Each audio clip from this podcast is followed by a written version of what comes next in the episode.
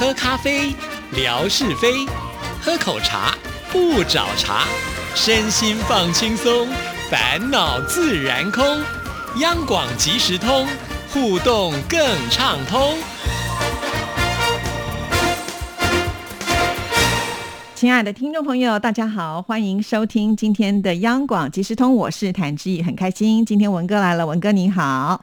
Hello，Hello，志毅，还有所有央广即时通的听众朋友，大家好，收听央广即时通，生活好轻松。现在跟文哥一起做节目，我觉得我好像走在那个钢索上面，因为随时都会觉得 文哥是不是就不来了？然后我在想说，再不来我要开天窗了，我是不是要赶快录下一集呢？去挡这一集节目，真的有一点那种很紧张的感觉。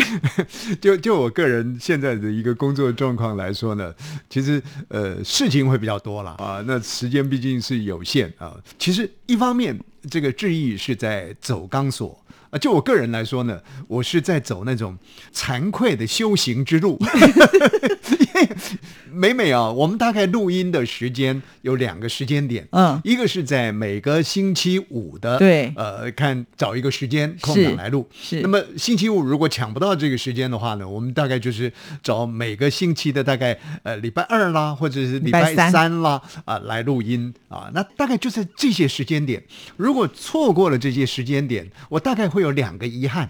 一个遗憾当然会觉得说，哇，这个让自己展现美妙舞姿，跳天鹅湖芭蕾舞的 舞姿呢，就没办法展现了。那么另外一个呢，这个不是遗憾了，而是呢心生惭愧了，会觉得说，哎呀，我没有上这个节目，总是好像是人家讲我们台湾话讲说放鸽子了啊，把这个鸽子给放走了，这个总是有一份这个歉疚感、内疚感啊。所以呢，其实我真的是走在那个修行之路啊，一直一直提醒自己，不管怎么说，如果能够挤出一些时间来的话，啊那跟听众朋友互动，这是很开心的一件事情。尤其是呃，自从有了那个阳光鲤鱼潭，呃，对对对，那更是呢有对比性了啊。那在这种对比性之下呢，那更是觉得不管怎么说都要争取时间。还有一个就是说，偶尔啊，一早起来的时候啊，刷看手机，那就会刷到那个微博的平台。很巧，不就好几次呢。就刷到了这个微博平台首页的地方呢，就会跳出质疑的框框出来。那跳出框框出来呢，赫然一看，哎呦，不是今天怎么是吴瑞文 来上节目啊？那个当下就心里想说，哎，那听听看呐啊因为现在基本上。听众朋友都知道，我的这个办公室呢有这个喇叭口，是可以听得到节目的。但是因为现在央广即时通的节目呢，它没有排在我们上班时间的即时通。哦，这可能是比较晚上的这个时间了啊，那我不可能这个大半夜的还跑到电台就凑在大喇叭口听啊，所以看到那个志毅把央广即时通呢，用一个类影像的方式把它放在平台上面。那我就会稍微点下来听听看，说，哎呀，这个上一集呢，我到底在胡说八道些什么？所以我每次交出去的那个数据统计，这个你节目当中有你的，我我我有创造的，我有创造的哦，太好了，太好了！所以以后干脆用这个来听也，而且是你什么时候想听都可以啊，那当然哦，对对对对，你也不会错过你开会的时间。所以，所有收音机旁的这个听众朋友，我们阳广即时通，虽然在那个平台呢，因为志毅每天不断的啊，在上这个资讯啊，各种照片呐、呃，文字讯息啦，这些资讯呢，不断的这产生的所谓的洗版的这种情形，但是刷一刷呢，动作也也蛮方便、蛮快的啦啊，刷一刷、刷一刷呢，你就可以抓到啊，不管是抓到我来上节目啦，志平哥来上节目啦，呃，甚或是呢，我们说央广鲤鱼潭的节目，虽然是这个对手戏啊，质疑在那里主持啊，也不会希望他说门可罗雀啊，不不，现在应该不至于这样子。前几天我也看一下数据，哎，其实阳光鲤鱼潭的这个呃收听数呢。也也是挺高的啊，而是是是你看看，呃，央广即时通一个礼拜呢有有五次啊，对这个鲤鱼潭呢呃一个礼拜呢才垂钓一次啊啊，但是它的那个收听的状况呢，哎挺好的啊是，看来了、呃不是鲤鱼了。也是咸鱼翻身了，陈哥，不管是什么鱼啊，能吃就好了。好了，今天文哥来呢，其实还有要帮我们推荐央广的好节目啊，是而且是我们每一个人都可以用得上的非常实用的节目。谈到节目呢，听众朋友都知道，我在喇叭口听，刚刚已经讲过了。那今天呢，我来上这档节目的时候，就在喇叭口就听到了我们施贤琴小姐所主持的那个台湾 Spotlight。啊，这个台湾的叫什么聚光灯啊聚光灯啊，聚光灯。那听了这个节目呢，刚开始的时候，他就跟这个来宾的对话，我觉得这个来宾，呃，我们讲普通话或者国语呢，呃，讲的不是我们一般人所说的类似很标准的那个国语，但是也算是准了啊。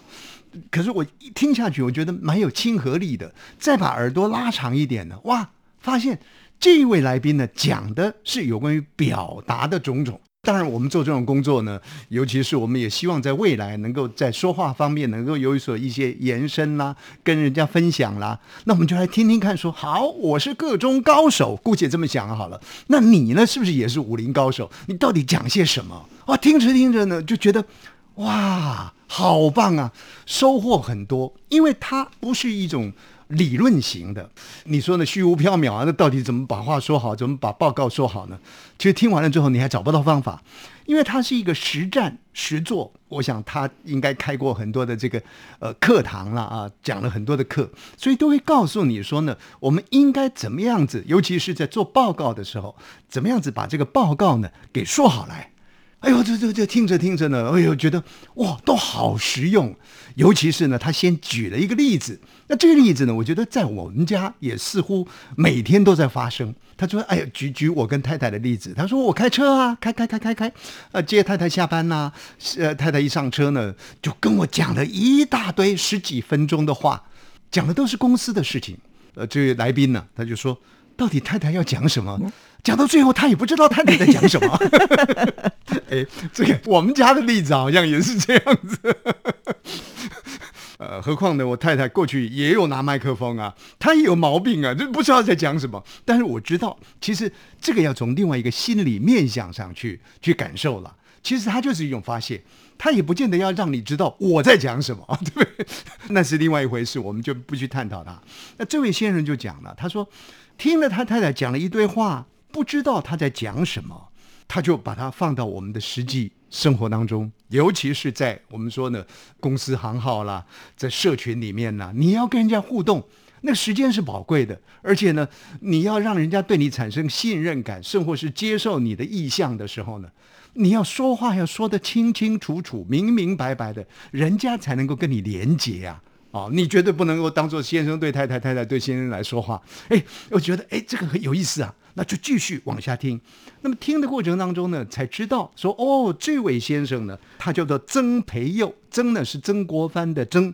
培呢是培养的培，佑呢就是刘冠佑的佑，那是五月四号的广播节目，是啊，这事前前的台湾 Spotlight，您可以去听听看。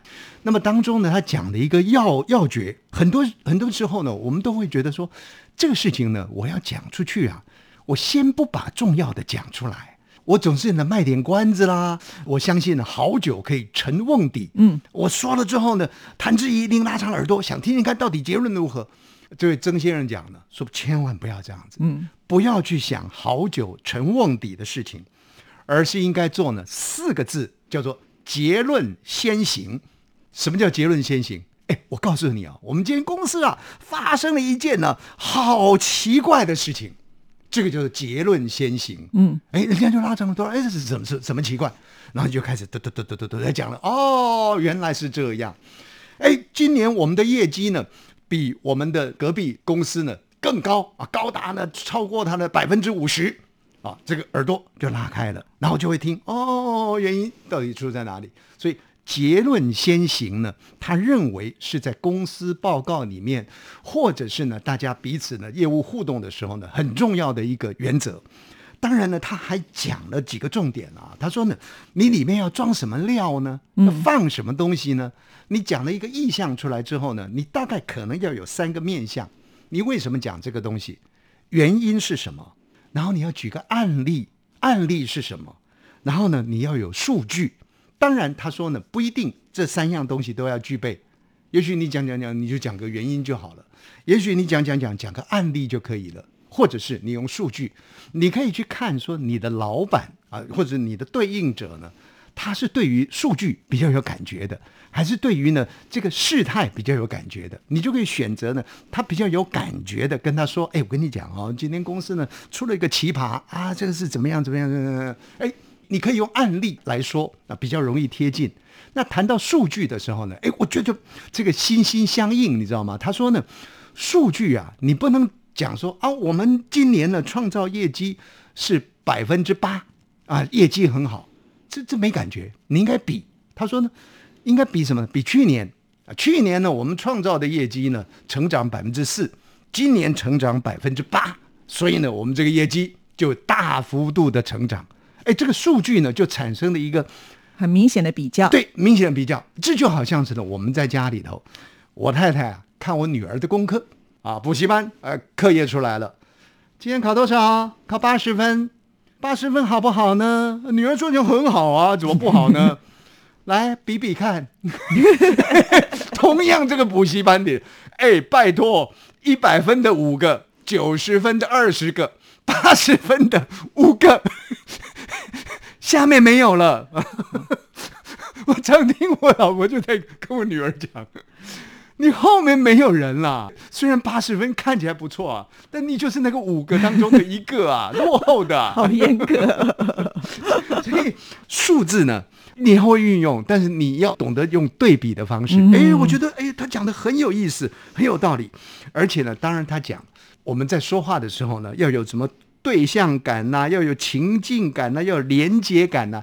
才能够让人呢对你的话语呢彼此的就勾搭起来啊，产生一个彼此对应的效应。当然这些呢，听众朋友您去听啊，我我就不再多说。但是当中有一个呢，我觉得他讲的很好。